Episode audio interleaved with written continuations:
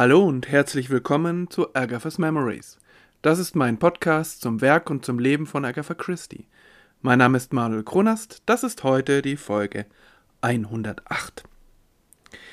Es geht wieder zurück ins Jahr 1931 und zurück zum Detection Club. Zur Erinnerung, der Detection Club gründete sich 1930 als Zusammenschluss britischer Kriminalschriftstellerinnen und Schriftsteller.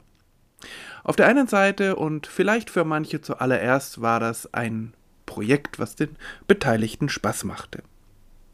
Es gab humoristische, finstere Rituale und dann vor allem die regelmäßigen Dinnerabende, bei denen sich Menschen mit völlig unterschiedlichen familiären und politischen Ansichten trafen, um über ihr gemeinsames Hobby zu fachsimpeln, nämlich die Detektivschriftstellerei. In Folge 100 habe ich da ausführlich darüber berichtet. Ich finde es nach wie vor beeindruckend, welch unterschiedliche Menschen sich hier zusammenfanden. Politisch reichte das Spektrum zum Beispiel von erzkonservativ zu kommunistisch. Der zweite Aspekt des Detection Club aber waren gemeinsame Projekte. Da machten nicht alle mit, aber doch einige. Und hier war die Hauptantriebsfeder Dorothy L. Sayers. Sie war eine geborene Organisatorin und sie hatte überhaupt gar keine Scheu, Beteiligte so lange zu nerven, bis sie das machten, was sie sollten. Und damit kamen vor allem die Männer in ihrer Umgebung nicht immer gut zurecht. Agatha Christie und Dorothy L. Sayers kamen gut miteinander zurecht. Sie hatten gegenseitigen Respekt, auch wenn sie ganz sicher keine Freundinnen waren. Sie waren von ihrem Charakter her viel zu unterschiedlich. Aber sie wussten, was sie aneinander hatten und sie waren beide auf ihre ganz unterschiedliche Weise sehr wichtig für den Detection Club. Agatha Christie wusste auf jeden Fall zu schätzen, wie viel Zeit, Herzblut und Energie Dorothy L. Sayers in die gemeinsamen Projekte steckte. Sie selbst dagegen, also Agatha Christie, stand gemeinsamen Projekten zwiespältig gegenüber. Auf der einen Seite machten sie ihr Spaß, auf der anderen Seite brachten sie kaum Geld, waren kompliziert und vor allem äh, war sie ja in diesen Jahren so vielfältig unterwegs, nicht nur geistig, sondern auch geografisch, dass sie äh, Schwierigkeiten hatte, solche Projekte mit all dem Organisationsaufwand irgendwie noch ihren, ihren Zeitplan äh, unterzubringen. In Folge 104 hatte ich von dem ersten gemeinsamen Projekt des Detection Club berichtet. Behind the Screen hieß das. Es war ein Radioprojekt. Sechs Schriftstellerinnen und Schriftsteller ähm, fanden sich zusammen, um je ein Kapitel einer Kriminalgeschichte zu schreiben, und das wurde dann in wöchentlichen Folgen aufgezeichnet, ausgestrahlt und dann auch in einer Radiozeitschrift abgedruckt. Es war, wie gesagt, kein Hörspiel sondern man würde heute vielleicht sagen ein Hörbuch oder es waren Lesungen. Aber für die damalige Zeit war das was ganz Neues. Das Medium vor allem und die Verbindung des Mediums mit ähm, dem Genre der Kriminalerzählung.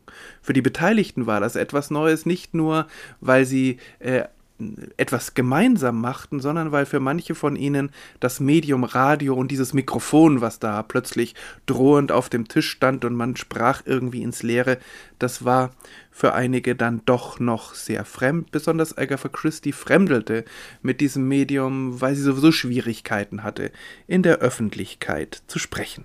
Dazu kam, dass die Technik nicht immer einwandfrei funktionierte, dass die Organisation, um es mal etwas beschönigend zu sagen, äh, verbesserungswürdig war. Auch äh, Joe Eckerley, der Produzent bei der BBC, hatte da nicht immer ein glückliches Händchen. Vor allem hatte er wenig, ähm, wenig Verständnis für die ähm, für die Besonderheiten der Kriminalliteratur. Und trotzdem, das Ganze wurde ein Erfolg, ein so großer Erfolg, dass die BBC und vor allem Joe Eckerley äh, ein Folgeprojekt äh, planten. Die Organisation sollte aber dieses Mal Dorothy L. Sayers übergeben werden. Das Folgeprojekt war geplant schon für die ersten Monate 1931 und der Name war The Scoop, der Knüller. Es gab etliche Unterschiede zu Behind the Screen. Zunächst waren es nicht die gleichen Beteiligten. Es kamen neue dazu, andere waren nicht mehr dabei, und es waren nun drei Schriftstellerinnen, Dorothy L. Sayers, Agatha Christie und Clement Stain, und drei Schriftsteller, Anthony Berkeley, Easy Bentley und Freeman Wells Crofts. Durchaus namhafte Vertreterinnen und Vertreter ihrer Zunft. Es gab mehr Episoden, insgesamt zwölf. Alle Beteiligten waren für je zwei verantwortlich.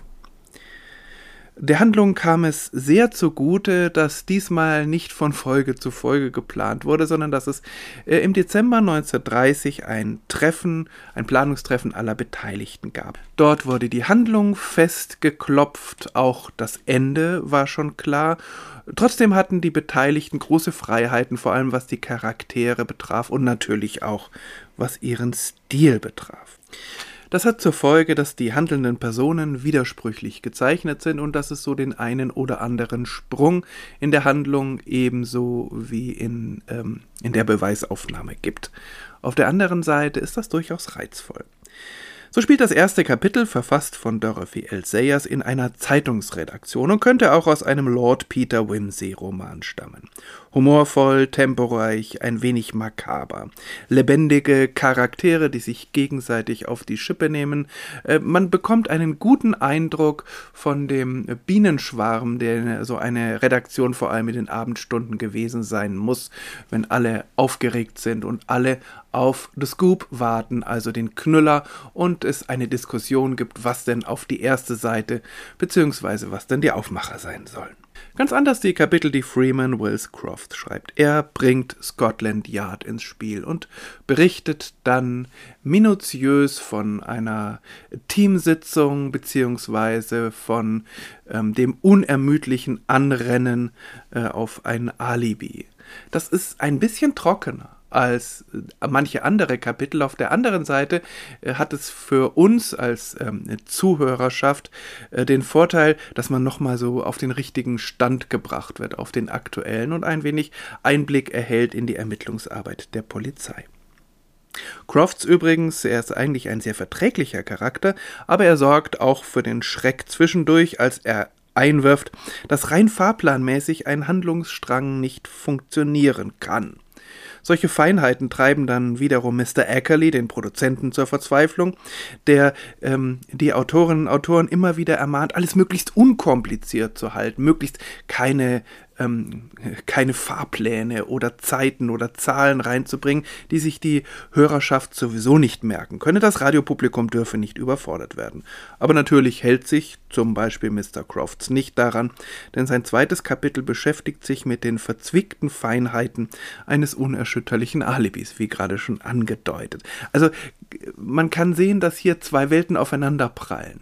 Auf der einen Seite das Radio, das äh, möglichst unterhaltsam sein will, und auf der anderen Seite Kriminalschriftstellerinnen und Kriminalschriftsteller, deren Metier es ist, verzwickte Handlungsstränge, Alibis und Indizien zu konstruieren und sie dann wieder genüsslich zu zerlegen.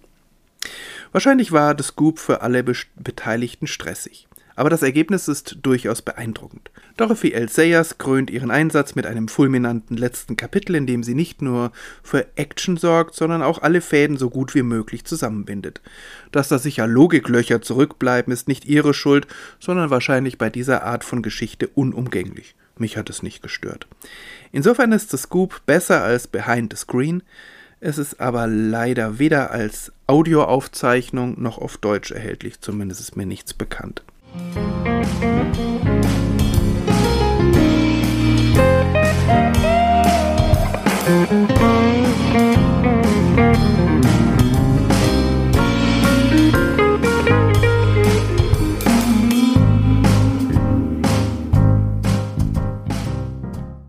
Aber worum geht es eigentlich? Das Scoop beginnt im ersten Kapitel in einer Zeitungsredaktion mit zwei Morden. Und mit der großen Frage, welcher Beitrag macht die Schlagzeilen, ist also der Scoop der Knüller. Ganz weit oben auf dieser Liste steht ein Mord in einem Bungalow, von dem wir zunächst nur wenig erfahren, außer dass ein junger Reporter des Morning Star auf einer heißen Spur ist und die Tatwaffe gefunden hat. Leider wird dieser junge Mann kurze Zeit später selbst in einer Telefonzelle ermordet aufgefunden. Und die Zeitung hat auf diese Weise ihren Knüller, wenn auch anders als erwartet. Martin Edwards in seiner Geschichte des Detection Club schreibt, dass für The Scoop ein realer Kriminalfall Vorbild gewesen sei.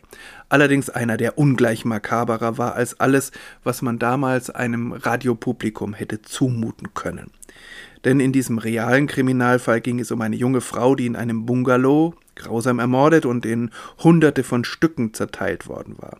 Es geht um eine andere junge Frau, mit der der Mörder Sex hatte, während im Nebenraum die Leichenteile vor sich hinrotteten, und dann um einen Star-Gerichtsmediziner, der in mühevoller Kleinarbeit die Frau wieder zusammensetzt, feststellt, dass sie schwanger gewesen ist, aber dann daran scheitert, den Mörder exhumieren zu lassen, weil er sein Gehirn untersuchen will.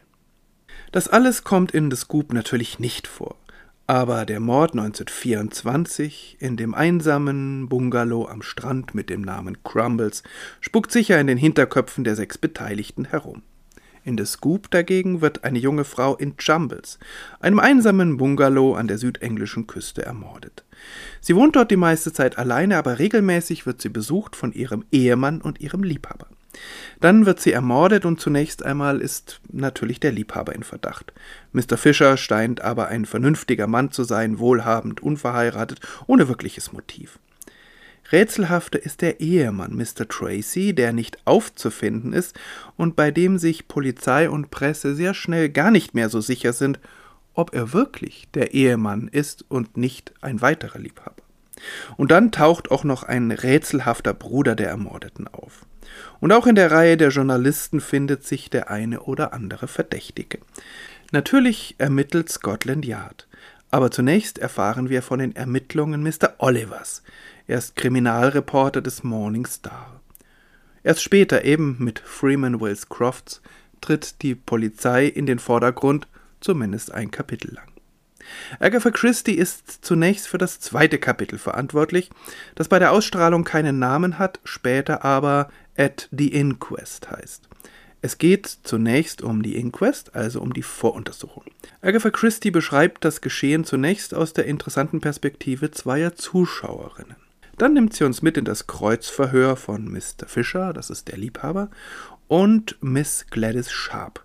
Das ist äh, die Haushaltshilfe, eine scharfzüngige Dame, und eben die wird dann anschließend von Mr. Oliver in einem Café weiter befragt. Agatha Christie liefert hier die umwerfende Schilderung eines Reporters, der Miss Sharp mit Süßgebäck vollstopft, von dessen Anblick ihm selbst schlecht wird. Morning Glory und Chocolate Delight sind wohl echte Kalorienbomben, aber sie lösen die Zunge der Zeugin. Mal eine Variation ähm, der Ermittlungsmethode mit ganz viel alkoholischen Getränken. Und schließlich trifft dann Mr. Oliver immer noch am Tatort einen Verdächtigen, der sich selbst als Bruder der Ermordeten bezeichnet. Der zweite Beitrag Agatha Christie's ist das vierte Kapitel, das in der Buchausgabe The Weapon heißt, also die Waffe, ursprünglich aber The Strange Behavior of Mr. Potts, das seltsame Verhalten von Mr. Potts. Beide Titel passen. Die Waffe ist nämlich gefunden worden. Ausgerechnet auf der Telefonzelle, in der der arme Mr. Johnson ermordet wurde. Offenbar wurden beide Morde mit der gleichen Waffe verübt, und zwar mit einem orientalischen Dolch, so scheint es, aber eigentlich ist es eine Haarnadel, wie sie von Damen äh, getragen wird, äh, offenbar im Orient, und das setzt sich auch in England durch, um ihre Frisur im Zaum zu halten. Recht schnell findet Mr. Oliver heraus, woher sie stammt. Aus einem Geschäft mit orientalischen Kuriositäten. Alles scheint glatt zu gehen, aber irgendwie klingt das alles zu schön, um wahr zu sein.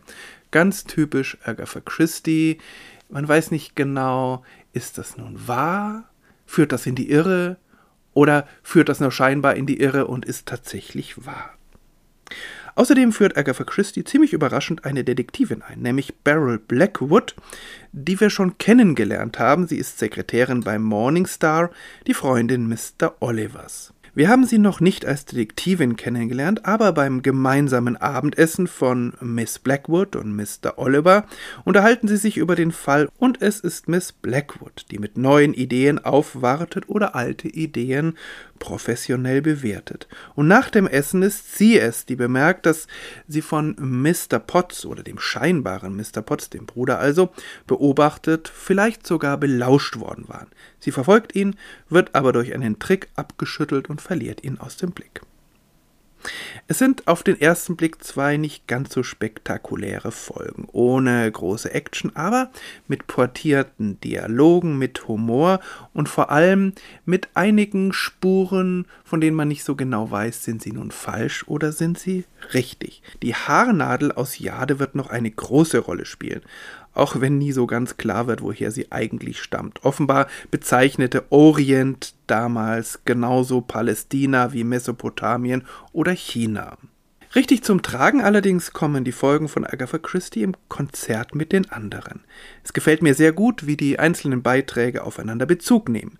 Die Beteiligten greifen gerne die Ideen der anderen auf, ebenso gerne aber platzieren sie am Ende ihrer Kapitel kleine Twists, als wollten sie sagen, na, Mal sehen, was du daraus machst.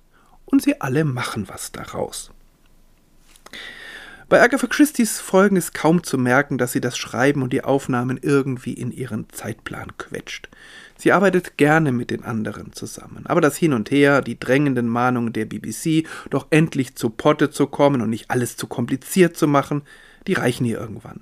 Sie macht sich rar, ist nur zur Not telefonisch zu erreichen und nach Neujahr 1931 fährt sie erstmal Skilaufen mit Rosalind in die Schweiz. Max ist übrigens schon auf seiner Ausgrabungsstätte in Ur.